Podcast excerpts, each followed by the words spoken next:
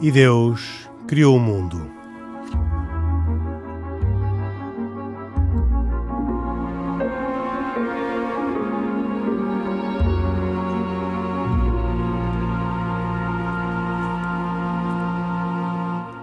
Boa noite, bem-vindos a mais um programa E Deus Criou o Mundo. Como sempre, neste horário, todas as semanas, nestas terças-feiras, um programa de Carlos Quevedo, hoje com cuidados técnicos de José Silva. Comigo, Henrique Mota, estão Pedro Gil, Khalid Jamal, Isaac Assor, católico, uh, muçulmano e judeu, que falam a título pessoal, embora uh, não uh, deixem de ter sempre em conta as suas convicções religiosas. Mas estão aqui a título pessoal e não como representantes oficiais de cada uma das suas religiões. Hoje vamos falar sobre notícias da atualidade e talvez uh, pudesse começar pela mais marcante, uh, aquela que, num certo sentido, alivia o Khalid Jamal, que é a de que hoje termina o Ramadão. O que é, o que, é que significa para um muçulmano chegar ao fim do Ramadão? É verdade, Dom Henrique. Eu, eu, eh, para usar aqui uma metáfora sugestiva para quem estiver a ouvir lá em casa, poderia dizer que é quase chegar ao fim de uma maratona, digamos assim, não é? Portanto, quer dizer, o, o, Ramadão não é um sprint, é uma maratona, porque são 30 dias. Uh, normalmente são 29 ou 30 dias, não é? Aliás, é curioso que o, o, mês do Ramadão termina normalmente com a visualização da Lua. Porquê? Porque no, os nossos meses, o calendário lunar islâmico, tem 29 ou 30 dias. A, e o que marca, a visualização da Lua onde? A visão da sua no país onde se está, no fundo, a, ah. celebrar qualquer evento. Ou seja, os muçulmanos acabam por não celebrar o fim do Ramadão, que é a chamada a festa do Idul Fitr, Fitr porque nós pagamos um tributo, um imposto chamado Fitra, e que não celebram todos no mesmo dia. Porquê? Porque normalmente o critério de alteração do mês, a festa do, do, do, do fim do Ramadão celebra-se no dia 1 de Shawwal, que é o mês que segue o Ramadão. E, portanto, o dia 1 de Shawwal só, só inicia-se, digamos assim, quando a visualização da lua é possível. Significa isto, por exemplo, que hoje, terça-feira, termina o mês do Ramadão porque a Lua foi, não foi visível. Se a Lua tivesse sido visível ontem, segunda-feira à noite, significaria que o Ramadão terminaria um dia antes. Portanto, é, o critério é, é, é este. Em este relação... ano, quantos dias teve o Ramadão? Este ano teve 29 dias.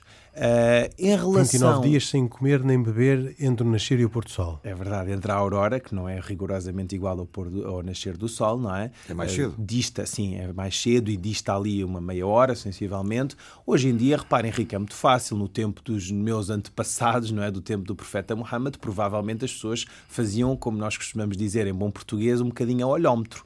Hoje em dia, o rigor da ciência e o avanço científico permite-nos que já haja calendário já haja aplicações que dizem o exato minuto até ao qual nós podemos comer. Portanto, no, caso, no meu caso, eh, enfim, é, é agarrar tudo aquilo que eu vejo à minha volta até o minuto exato. Normalmente é às quatro e pouco da manhã e o jejum, enfim, como nesta altura do ano o dia é maior do que a noite, estamos a falar de um jejum muito uh, severo, porque estamos a falar quase 17 horas ininterruptas sem passar nada na goela, como eu costumo dizer. No, num país árabe Uh, o ritmo de vida altera-se, uh, segundo aquilo que já, que já vi. Uh, uhum. O ritmo diurno passa a ritmo noturno. Aliás, Sim.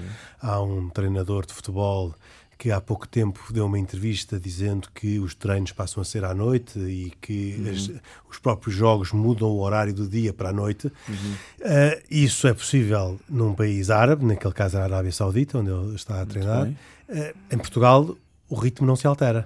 É verdade, e em Portugal isso é um desafio maior para nós, que somos uma minoria e que somos poucos aqui no Ocidente, não é? Neste, neste caso em Portugal. Um, de facto, isto é um desafio adicional, porque repare, um, eu confesso que a nossa produtividade chega a uma dada altura, cai. Eu, por exemplo, no meu uh, ritmo normal de trabalho, começo a trabalhar um bocadinho mais cedo no mês do Ramadão, porque nós temos uma oração que é por volta das 5 horas da manhã, logo a seguir à refeição, portanto, é a oração do Saratul Fajr, que se faz nessa altura da aurora.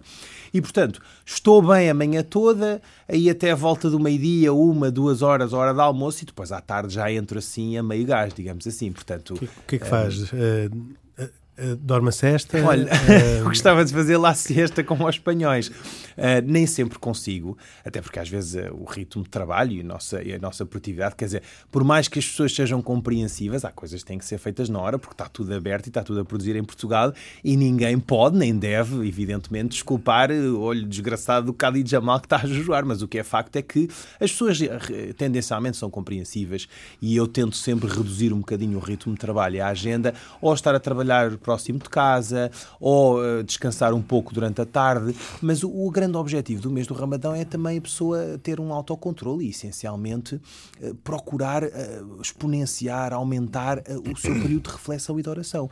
E, portanto, quer dizer, eu neste mês não tenho problemas e nem pejo de dizer que sou menos produtivo, mas não sou menos produtivo do ponto de vista do mundo, mas sou mais produtivo para Deus e espiritualmente. E, Curiosamente, portanto... no sábado, uh, Mohamed Salah e Sadio Mané, ambos jogadores do Liverpool, jogaram um jogo inteiro e fizeram, aliás, um grande jogo, segundo as crónicas, e ainda assim disseram que uh, não deixaram de respeitar o Ramadão. Uh, e também o próprio treinador confirmou isso, que, que os autorizou a, a, respeitar o Ramadão e que sempre os autorizou ao longo da, dos outros dias, antes, uhum a respeitar o Ramadão. O que faz quase pensar que são uh, super-homens, porque se eles, não comendo nem bebendo, jogam daquela maneira no Ramadão, fora do Ramadão deviam jogar muito melhor, não é? É verdade, é verdade. Sabe que eu, eu tive várias conversas sobre isso. Para já, uma coisa muito interessante: eh, a, a, a, ignorância que no passado havia, especialmente no Ocidente, sobre estas questões, hoje em dia já é cada vez menos. E, portanto, os treinadores, as equipas de futebol e também com um crescendo de, de no fundo, contratações de jogadores que professem a religião islâmica, acho que as pessoas estão mais sensibilizadas. Por outro lado, hum, é muito interessante porque às vezes perguntam-nos como é que é possível. A pessoa já está sem comer, sem beber água, quase 17 horas por dia e ainda é capaz de fazer um esforço físico hercúleo, como, como jogar um jogo de futebol quase 90 minutos. Pois bem, para essa, para essa pergunta ou para essa interrogação das pessoas, eu tenho uma resposta. A fé é capaz de coisas incríveis, não é? E na realidade, estes homens fazem este esforço. Claro que eu, eh, eu falei com alguns, eh, alguns imãs da, da nossa comunidade e eles disseram: bom, eles jogaram ainda melhor porque estavam no mês do Ramadão. E portanto, aqui, aqui há, uma, há uma lição a extrair no meio disto tudo que é a fé acaba por moralizar as pessoas. No fundo, nós também precisamos de um alimento espiritual e o que é facto é que estes jogadores, mesmo estando sem ingerir algo ou nada eh, em concreto, são capazes de feitos incríveis e designadamente jogar estes 90 minutos e com uma forma física fantástica. O Tottenham também tinha algum não. Tinha algum muçulmano ou não? Não. Por acaso não sei. Não, não sei, desconheço. Não tinha. Então, curiosamente, é, é, a equipa inglesa Sim, judeus. judeus é? exatamente. Uh... Eu torcia pelo Tottenham. Torcia pelo Tottenham. Competia-lhe assim por ser pelo Tottenham. Não só eu, mas acredito que muitos judeus no mundo torceram pelo Tottenham. Uh, acredito que sim. Aliás, também na, na, na, Escócia o Celtic é a equipa dos católicos e o Glasgow Rangers é a equipa dos protestantes. Portanto, há assim muitas vezes arrumações dessa forma. Eu proponho uma coisa. Desta vez, como era o Ramadão, os muçulmanos ganharam. Quando for o Yom Kippur, outra festa, não deixa, não, os Bem, judeus provavelmente levam o melhor. Portanto... Não é bem assim. Quem ganhou foi o Liverpool. claro, é verdade. Por enquanto ainda não estão a competir na Liga dos Campeões. Sim, eh, os muçulmanos ainda não conquistaram para as pessoas que se assustam com isso. Lá chegará o tempo. O, lá chegará o tempo que vão competir na Liga, na Liga dos Campeões da Europa. De facto, muitos muçulmanos disseram que a vitória do Liverpool se, se deveu ao facto daqueles dois muçulmanos terem jejuado um, ehm, fervorosamente ou respeitosamente ou de acordo com os preceitos do jejum e que por isso Allah lhes deu a vitória. Uh, não haverá uh, provavelmente uh, uma relação entre o, o, jejum e a vitória do Liverpool, mas gostava de pedir ao Pedro Gil, que como católico também tem alguns tempos, mas nada comparável com, com os muçulmanos, uhum. gostava de uh, começar uma ronda sobre o valor do jejum nas, nas religiões. Uh, o valor uh, que o jejum tem e a razão pela qual está institucionalizado. No fundo, se calhar é a sim, mesma sim. coisa. Há jejum pelo seu valor, por causa do seu valor. O jejum obrigatório na Igreja Católica neste momento está reduzido a apenas dois dias, que são a quarta-feira cinzas e a sexta-feira santa. E, é e um, não é assim rigoroso. E é um jejum que apenas significa que a pessoa toma uma refeição normal e as restantes simbólicas, portanto nós estamos a falar nunca Mas mesmo assim do toma, jejum toma uma total. refeição. Sim, sim, sim. Eh, E, e Ao pode- mesmo tempo também faz, faz abstinência, no sentido que se prescinde de comer carne ou pode substituir por outras coisas. Enfim, é, não, não, neste momento o foco não Bebe está... água. Não, Os católicos e bebem pode, água. Pode beber água e até outras coisas. Não. Eh, o- o- o- É fantástico. isto é para dizer que, que o, Quem me dera. o, o foco... Eu ia dizer lá chegarás, mas não, não sei se devo. Calma. Eh, não, isto é para dizer que o foco neste momento não está posto sobre, nem, nem- na, na- na definição rigorosa para toda a gente do que é que significa, nem na exigência extrema. Está posto sobretudo para que as pessoas entendam que eh, ambos esses momentos estão dentro de períodos de preparação para grandes festas. Portanto, é um- são quatro semanas preparatórias do Natal, são quatro semanas preparatórias da Páscoa, aproximadamente, e em ambos os casos aquilo que se pede ou, ou- Mas não há jejum das na preparação do Natal. não, não, não há. Mas, enfim, é só para dizer que existem dois grandes períodos de apelo à conversão interior. E a parte do interior sublinha-se especialmente porque é sempre um facto que aquilo que Deus olha em primeiro lugar é a, a elevação e a nobreza do nosso próprio coração. Eh, E, portanto, todas as expressões exteriores eh, que também fazem falta e não, não, não devem ser eh, postas de lado assim com ligeireza, ou são expressão de um, um, um coração diferente que procura superar-se a si próprio, ou então pouco valor tem. E aquilo que, que, que se espera é que a pessoa tenha durante esse tempo um caminho de reaproximação ou de aproximação mais intensa com, com Deus.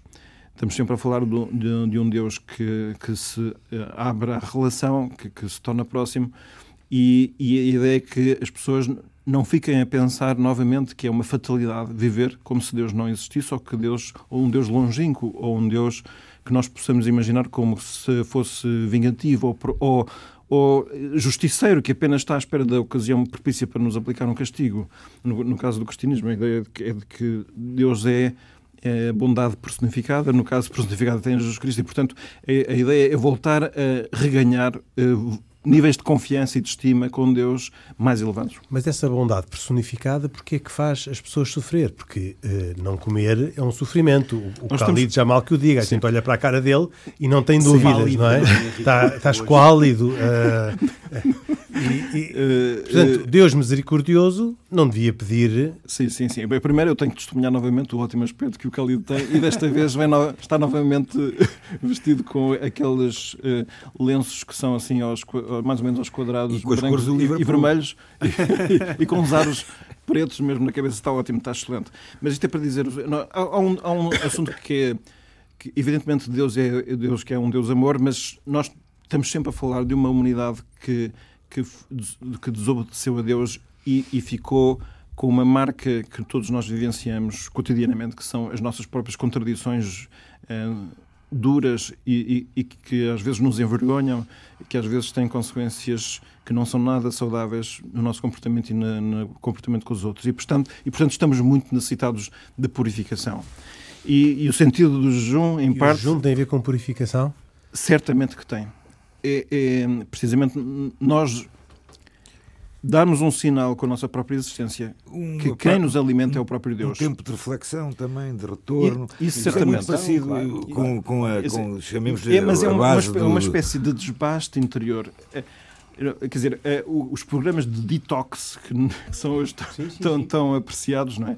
E há pessoas que fazem todas as dietas preparatórias desse grande momento que é o verão, e eu não vou agora discutir a bondade disso. Quero é chamar a atenção de que esta lógica de haver processos de purificação é uma lógica que é humana e é universal. E eu acho que é importante eh, nós também falarmos disso, porque às vezes eh, parece que se faz um certo fim-capé em considerar sempre tudo o que é religioso como extravagante. Não, as coisas religiosas são extremamente humanas e são aquelas onde a humanidade ganha até o seu maior sentido.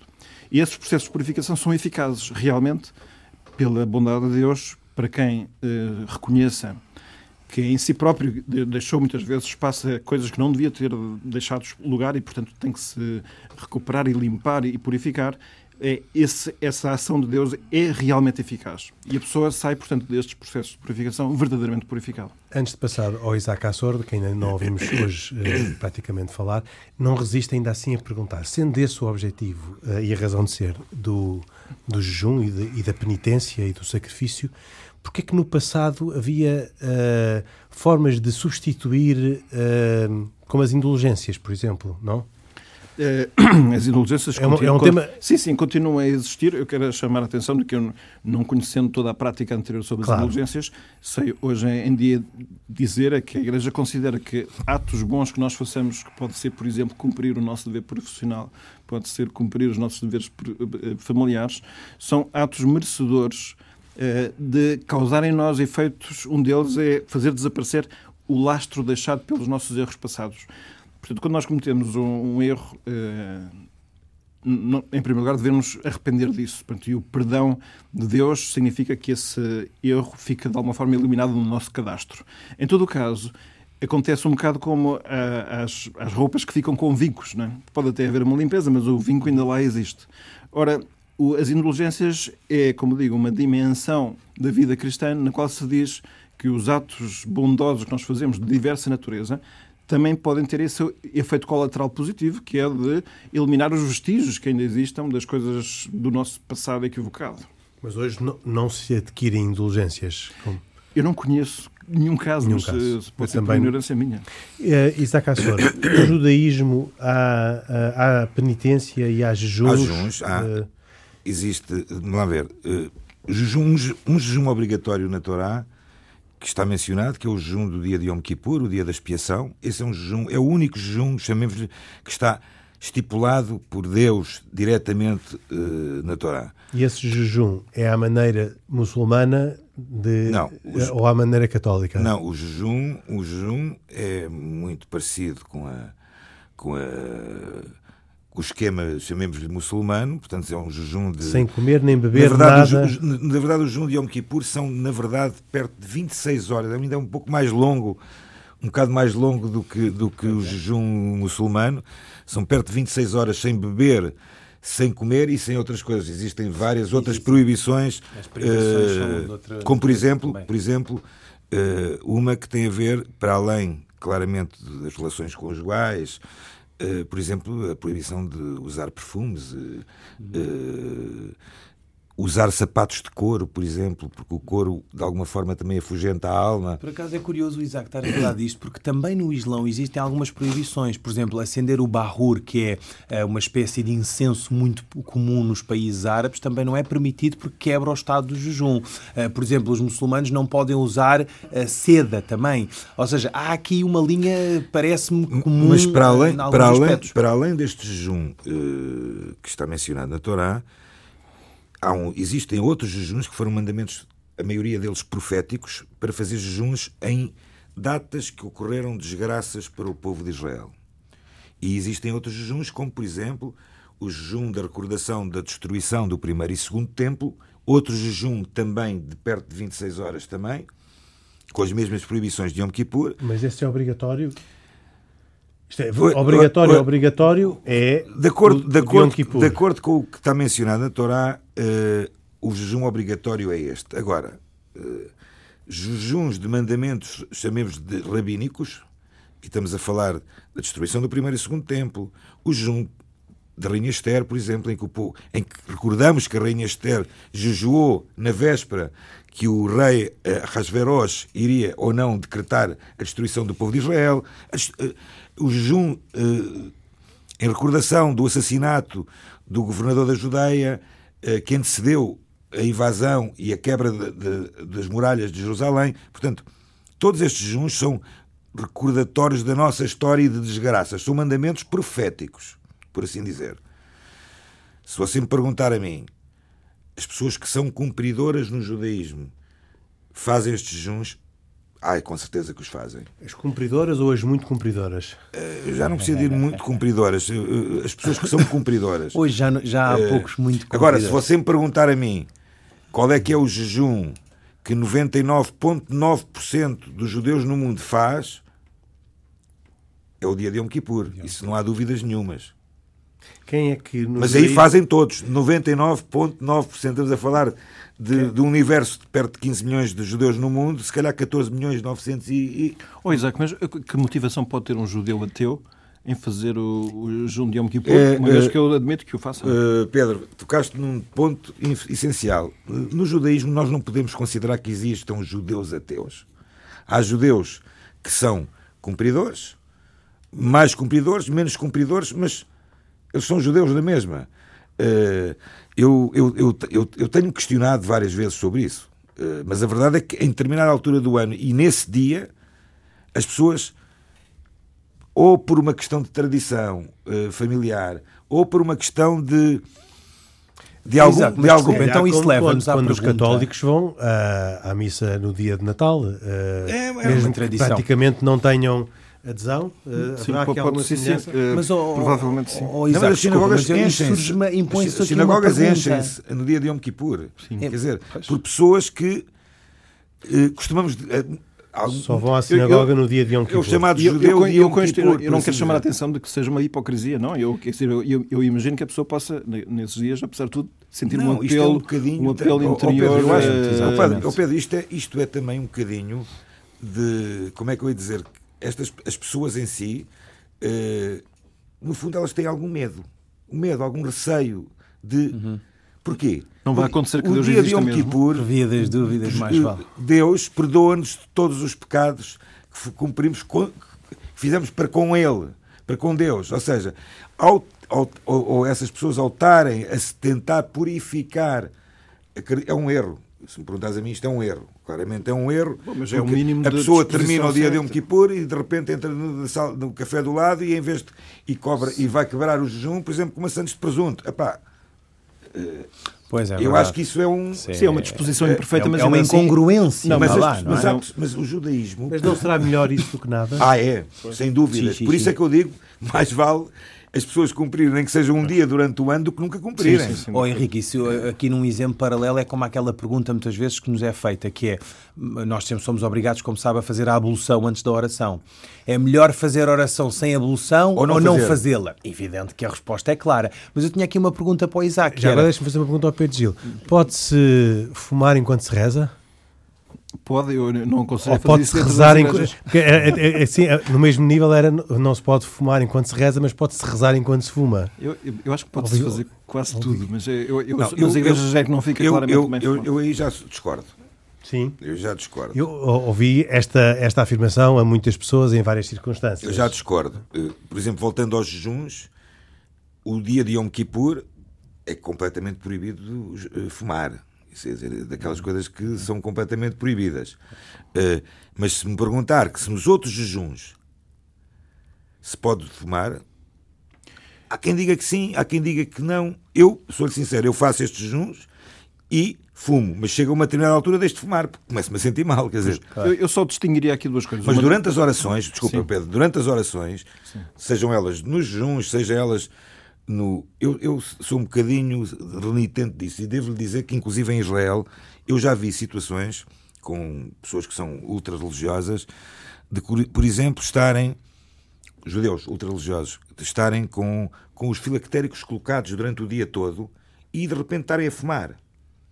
Isso a mim choca-me muito claramente, porque a mim faz-me um bocadinho de confusão. É, primeiro, Primeiro, a utilização desses filactéricos não é obrigatória estar durante o dia inteiro. Se eles querem ser mais, ainda mais, eh, que chamemos Uh, observantes, observantes chama-lhe o que quiseres, então não peguem no cigarro. Sim, sim, sim. Claro, eu só é acho, acho só gostaria de. E eu sou fumador, até, atenção. Até perceber o que é que eu entendo.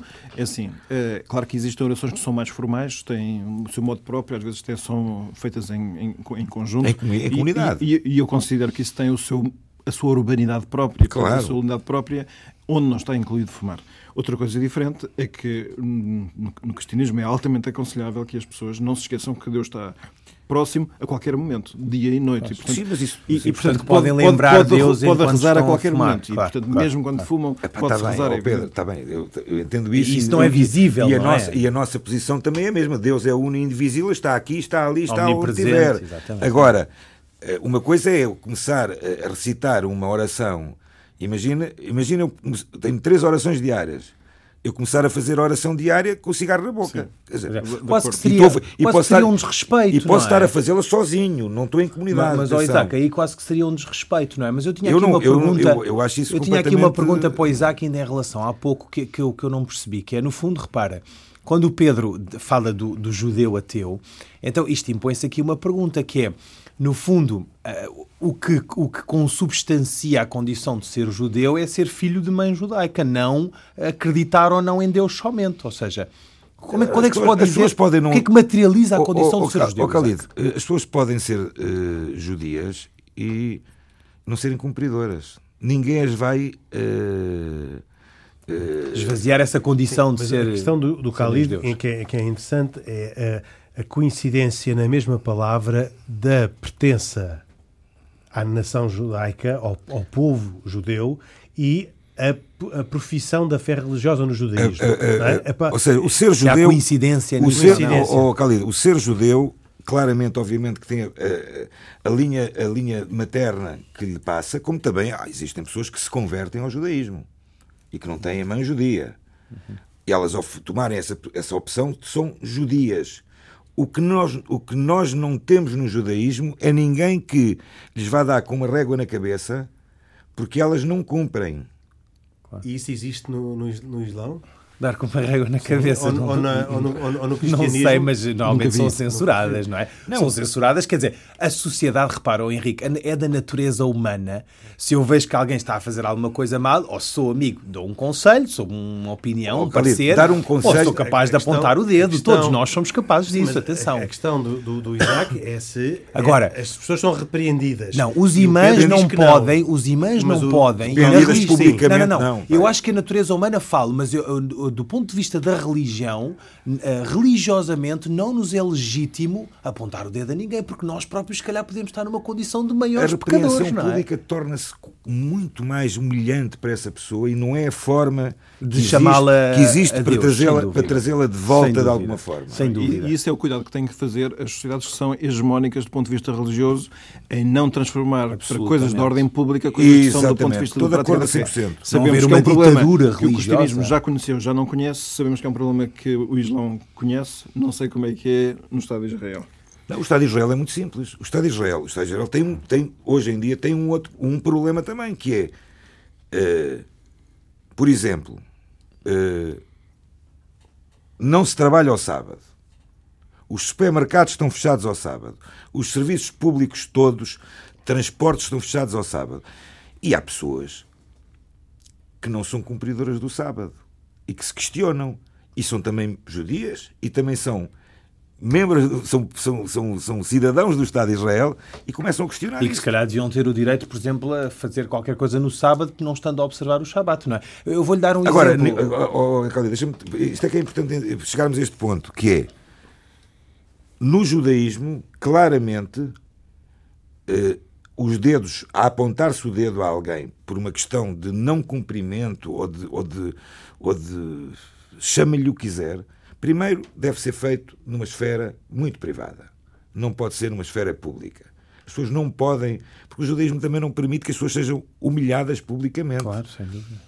Eu penso que no judaísmo e qualquer outra religião. Eu estava a dar um exemplo eu do exemplo... de voltar ao nosso tema, uh, uh, só para pôr aqui um ponto de ordem nesta, de ordem. nesta conversa. Estamos a falar sobre jejum e uh, gostava só de fechar a conversa com o Isaac antes de fazer uma, uma pergunta igual ao Khalid, que é o sentido do jejum no judaísmo. O sentido do jejum é aquele que eu digo. O jejum é basicamente um preparo para o retorno. Ou seja, para a techuvá, para o arrependimento. É um tempo de, de, de, reflexão, é um tempo de oração e é um, como eu acabei de dizer, estes jejuns, norm, na maioria, e são, são seis, cinco jejuns que falamos. O jejum de Gadaliá, o cerco sim, de Jerusalém, sim. a quebra das muralhas, a destruição do primeiro e segundo templo e o jejum de Esther. São datas que aconteceram de grandes desgraças para o povo de Israel e que nos fazem introspectir, uma introspecção grande e de levar-nos à oração. Tão simples como isto. E o sentido do jejum para, para o Islão? Bom, no caso do Islão, os fins do jejum são três, essencialmente. O primeiro fim é sentir a omnipresença de Deus. Eu lembro-me de contar aqui um episódio humorístico que há uns anos atrás, enfim, sendo jovem, e a maior parte dos jovens querem observar o jejum desde muito cedo para mostrar, enfim, aos pais e à família, à comunidade que são muito religiosos, e depois, enfim, nós comíamos gomas às escondidas e comíamos, eh, eu comia um bolo no bar da escola e, portanto, enfim, na minha inocência queria observar o jejum, mas não conseguia. Portanto, eu posso ocultar-me da sociedade e, comer um bolo às escondidas, mas devo sempre pensar que Deus está a observar-me. Em segundo lugar, o segundo fim do jejum é passar voluntariamente o sacrifício que outros façam força da necessidade. Repare que ainda há gente a morrer a fome em África. E, portanto, nós jejuamos como forma de privação, digamos assim, de uma das nossas necessidades fisiológicas. E, em terceiro lugar, se calhar de comum com o cristianismo, a renúncia é, é, é vista como um, um, caminho para a libertação, digamos assim. Ou seja, nós privarmos de uma necessidade básica é, é para nós é, muito simbólico da nossa ligação espiritual com Deus. Repara, o Henrique, que só para acrescentar um aspecto que há pouco me parecia importante na discussão que tivemos, que é ninguém diz que é fácil. O, aliás, um dos grandes, uh, um, dos, um dos grandes atrativos, digamos assim, deste mês intenso que é para nós o Ramadão, é especialmente o desafio que é proposto a qualquer muçulmano. E repare, depois aqui há duas hipóteses. Mais uma vez, a natureza humana não se comporta sempre da mesma forma e não é homogénea nos, nas suas reações, e portanto há pessoas que de facto olhamos para elas no estado de jejum tipo Khalid Jamal gostava que assim fosse e que são pazes de alma, não é? E há outros que eventualmente ficam mais irritadíssimos e que são capazes de dar uma resposta torta a quem, a quem os provoca. O profeta Muhammad ensinou-nos a quando alguém nos desafiava e quando alguém nos provoca, dizer estamos no estado de jejum. Portanto, o estado de jejum é um estado, digamos assim, purificado e libertador.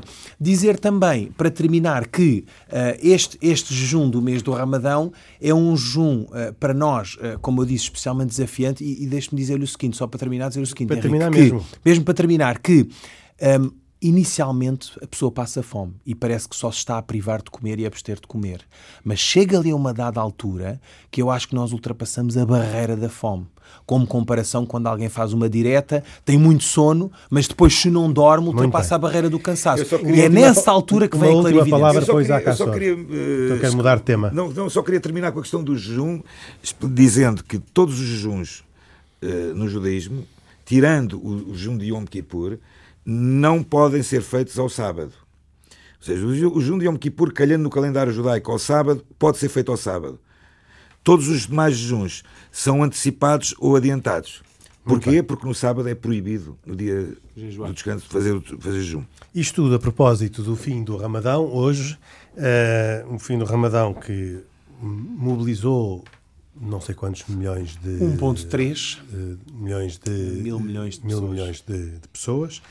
Uh, dois ficaram muito famosos, uh, jogaram futebol na, no sábado e ganharam a Liga dos Campeões, Salah e Mané, à mesma hora em que o Papa Francisco, na Roménia, Pedro Gil, beatificava seis bispos mártires, não foi exatamente à mesma hora, mas foi próximo, durante um, um, a visita que fez à Roménia, é sempre marcada por um diálogo que para muitos se julga fácil, mas que uh, em muitos casos não é assim fácil, que é o diálogo entre a Igreja Católica e a Igreja Ortodoxa. Um, porque está sempre muito uh, envolvido também em questões políticas, quase patrimoniais, pelo que eu pude ler, uh, uma divergência que se mantém entre a Igreja Católica uh, e a Igreja eh, Ortodoxa Romana é a devolução de cerca de 2.500 igrejas que foram nacionalizadas por Stalin e entregues à Igreja Ortodoxa Romana no período do, do, comunismo, que isso tem suscitado grandes divergências entre as duas igrejas, o que aliás não impediu o Papa João Paulo II de ter dado um donativo muito significativo de 200 mil euros para a construção da nova Catedral Ortodoxa de Bucareste, num gesto que para muitos é quase incompreensível como é que a Igreja Católica reivindica a devolução de bens uh, que se, uh, depois vai uh, apoiar a construção da Catedral Ortodoxa. A minha pergunta, Pedro Gil, e a introdução já foi grande, é qual é que é o sentido e o significado desta visita do Papa Francisco à Roménia, a beatificação destes sete bispos mártires no tempo do comunismo e todos os encontros e desencontros entre ele e o Patriarca romano. É, o, o Papa, é, em todos os sítios onde a sua presença é desejada e, ao mesmo tempo, sejam locais onde existam dinâmicas já criadas de diálogo, ele tipicamente não consegue resistir e vai sempre. Esse é o sentido da visita Mas, lá. Curiosamente, a Igreja Ortodoxa Romana não o convidou, ao contrário do que tinha feito para o Papa João Paulo II não tinha conhecimento dessa circunstância, eh, o que torna, introduz aqui um elemento de novidade para mim, eh, terei que depois de, de ver isso com, com, mais calma. Foi convidado pelas eh, autoridades do Estado, eh, como, como chefe de mas, Estado, é? chefe de Estado. mas não pela Igreja sim. Ortodoxa. Ah, isso é interessante que, saber que, que o Estado não estava em alinhamento com a Igreja Ortodoxa. Isto é, não, o desalinhamento seria um pouco porque a Igreja Ortodoxa nunca chegou a, a, a formalizar Correto. o convite para, caso, para a ida. O, Ou teve o convite do Cardeal uh, de Bucareste. Certamente. E, portanto, em última instância, essa foi a razão pela qual o Papa foi à Roménia, pelo que eu pude ler, eu estava, por coincidência, estava na Roménia nessa altura, uh, foi um, eh, ter correspondido a um convite da comunidade católica da Roménia. Em todo o caso, ele encontrou-se com os responsáveis da Igreja Ortodoxa, certamente. Encontrou-se com os responsáveis da Igreja Ortodoxa e, aliás, encontrou-se com os responsáveis da Igreja Ortodoxa antes de se ter encontrado com a comunidade católica. Aliás, já o tinha feito na Bulgária e faz isso em todos os países ortodoxos onde a comunidade católica é minoritária. Sim. Faz sempre um encontro inicial com a comunidade religiosa maioritária. Estamos sempre a falar de uma cisão que aconteceu há mil anos, que na altura teve razões de ordem política muito mais do que religiosa e, efetivamente, ao longo do tempo eh, por via da maior ou menor identificação que cada corrente, católica ou ortodoxa, tenha com as autoridades políticas, assim as relações às vezes são muito contaminadas por razões políticas. Nós sabemos que no último século a Igreja Ortodoxa, em vários países, tem muitas vezes tido, como tem ainda hoje, em alguns países, uma relação de excessiva proximidade com o poder político. A Igreja Católica, por via até de circunstâncias que não foram desejadas por ela, eh, foi-se libertando eh, desse lastro de cumplicidade com o poder político nos últimos dois ou três séculos, num processo que eu diria que é bastante favorável e positivo, ainda que signifique muitas vezes perder várias oportunidades humanas de, de, de ter força de intervenção. Uh, e isso na, na Roménia também acontece. Eu uh, sei sim que os uh, bispos que foram beatificados foram beatificados por eles terem sido martirizados por consequência de terem recusado a proposta que lhes foi feita, que foi a de se integrarem na Igreja Ortodoxa, precisamente.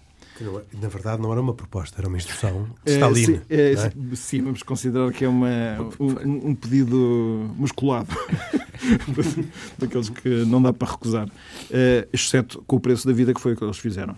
Não deixa de ser curioso que o Papa também tenha, vamos dizer assim, a, a, a coragem e a clareza de fazer um gesto público em que, num país que é maioritariamente ortodoxo, se tem que chamar a atenção para uma sombra do passado ortodoxo, de alguma maneira, que é que esta proposta do Stalin pudesse eventualmente ser um, um tolerada até pelas autoridades ortodoxas, porque é uma, de uma violência enorme. Não me estranha esse gesto de João Paulo II, que, ao mesmo tempo que certamente estará do lado da Igreja Católica desejando a devolução desses templos, no entanto, para um objetivo tão belo quanto construir uma nova catedral, tenha querido uh, que a Igreja Católica se juntasse ao esforço económico de construir. Uh, isso tem muito a ver com uma lógica que, que, às vezes é custosa, que é a de não ser pessoas que fazem retaliações. Portanto, de compreender que há situações que podem ser discutíveis, que merecem o nosso desacordo e desagrado, que o manifestemos, mas não significa que para outros projetos que sejam valiosos não estejamos ainda disponíveis para continuar a colaborar. Isto é muito duro de fazer na vida em, em geral, porque sempre que temos algum uh, diferente com alguma pessoa, tipicamente comprometemos todas as, as possibilidades de, de, colaborar com essa pessoa noutras circunstâncias e não, não uh, reduzimos o problema àquela situação que ainda não está esclarecido ou não é consensual. Eh, sei que esta, esta viagem correu eh, bastante bem, foi muito uh, alegre e foi muito que infundiu muita tranquilidade às pessoas, às comunidades que lá estão. Uh, e, como digo, pertence a um roteiro das viagens, porque agora é cada vez mais fácil perceber que este é um dos motivos principais que move este Papa, que é estas, estas situações onde o diálogo existe e onde ele quer dar um contributo para que o diálogo entre pessoas que têm visões muito diferentes se possa aprofundar. É, é previsível que o diálogo entre a Igreja Católica e as igrejas ortodoxas tenha evoluções nos próximos tempos. É, o diálogo com os ortodoxos está dentro da, da, do princípio do ecumenismo. Sim, isto é, de que todos aqueles que acreditam em Cristo e são batizados e, portanto, pertencem à Igreja tal como Cristo a quis, no entanto, eh, divergem em alguns pontos e, e querem trabalhar para um objetivo que o próprio Cristo desejou, era que se houvesse uma só Igreja. Cristo não disse tudo sobre o futuro, mas uma coisa que quis dizer sobre o futuro é que a Igreja haveria só uma. A ideia de haver muitas igrejas cristãs não, não é simplesmente uma tristeza para aqueles que são não é, seguidores de Cristo em si próprio. É porque é uma traição a um desejo explícito do próprio Cristo. Portanto, para qualquer cristão consciente, é, é, é um, um, assunto bastante incómodo e, portanto, é que merece uma solução que poderíamos dizer que fosse urgente, embora nestas coisas a urgência pode significar séculos. Então isso significa que a nova vinda de Cristo uh, e o fim do mundo não podem acontecer antes da, da, da reconciliação entre os cristãos? Eu não, eu não sei como é que essas agendas funcionam. É, pode. É, é, é, expectável que. Não, não, não sei. Eu, eu, sei que a conversão dos judeus é um sinal eu sei, eu sei, é, que os cristãos consideram prévio ao fim do mundo. Uma homenagem aqui ao Isaac. Agora, a união dos cristãos não sei se vai ser conseguida. É mais difícil. É, se calhar difícil. é mais difícil. Porque o que, é, o que foi dito nas palavras de Cristo foi que a, a união dos cristãos é condição da conversão do mundo. Pronto para que o mundo acredite. É a frase que ele usou na última ceia. Agora, o que é que isto significa? Se vai ser verificado ou não? Eu não vou dizer que vou estar cá para ver, porque provavelmente não, vira, não, não verei de cá. Não, não é previsível que Talvez não a unidade dos, dos cristãos possa acontecer nos, nos, próximos, nos próximos tempos. Não, creio que não. Além disso, os ortodoxos eles próprios criaram agora uma nova cisão, que é o Patriarcado Ortodoxo da, da Ucrânia, e então temos ali no mundo ortodoxo ainda mais problemas. Como, também a conversão dos judeus não deve estar muito próxima, o próprio Papa diz agora que os judeus não vão converter os judeus porque eles têm lugar na salvação. As coisas são assim e não são assim ao mesmo tempo. Mas não é o tema agora da nossa conversa. Uh, eu queria só uma pergunta, fazer uma pergunta ao Pedro Gil. Para 20 segundos de curiosidade e de ignorância, que é, no fundo, sabemos que a Igreja Católica, de facto, é, provavelmente enfim, tem uma manifestação mais, mais formal. Em termos de seguidores e de fiéis, dentro, dentro do mundo cristão, do universo cristão, qual é que é a igreja com mais seguidores uh, e como é que isso... É a igreja católica. Católica, apostólica romana. Apostólica pois, romana é? eu acho que se juntássemos todas aquelas igrejas que resultaram da reforma, todas juntas, se calhar até podem ser mais. Simplesmente elas próprias não estão unidas. Portanto, não, não, Mas isso não representa é, é quanto no universo cristão, Pedro? As outras igrejas todas juntas, neste momento não sei dizer Vamos assim, deixar a estatística para o próximo programa. Por hoje ficamos uh, por aqui nesta, uh, neste programa E Deus Criou o Mundo, da autoria de Carlos Quevedo e que também assegura a produção. Hoje com cuidados técnicos de José Silva e, como sempre, com Pedro Gil, Khalid Jamal, Isaac Assor e o próprio Henrique Mota. Nós voltamos dois, oito dias e até lá uma boa semana. Boa noite.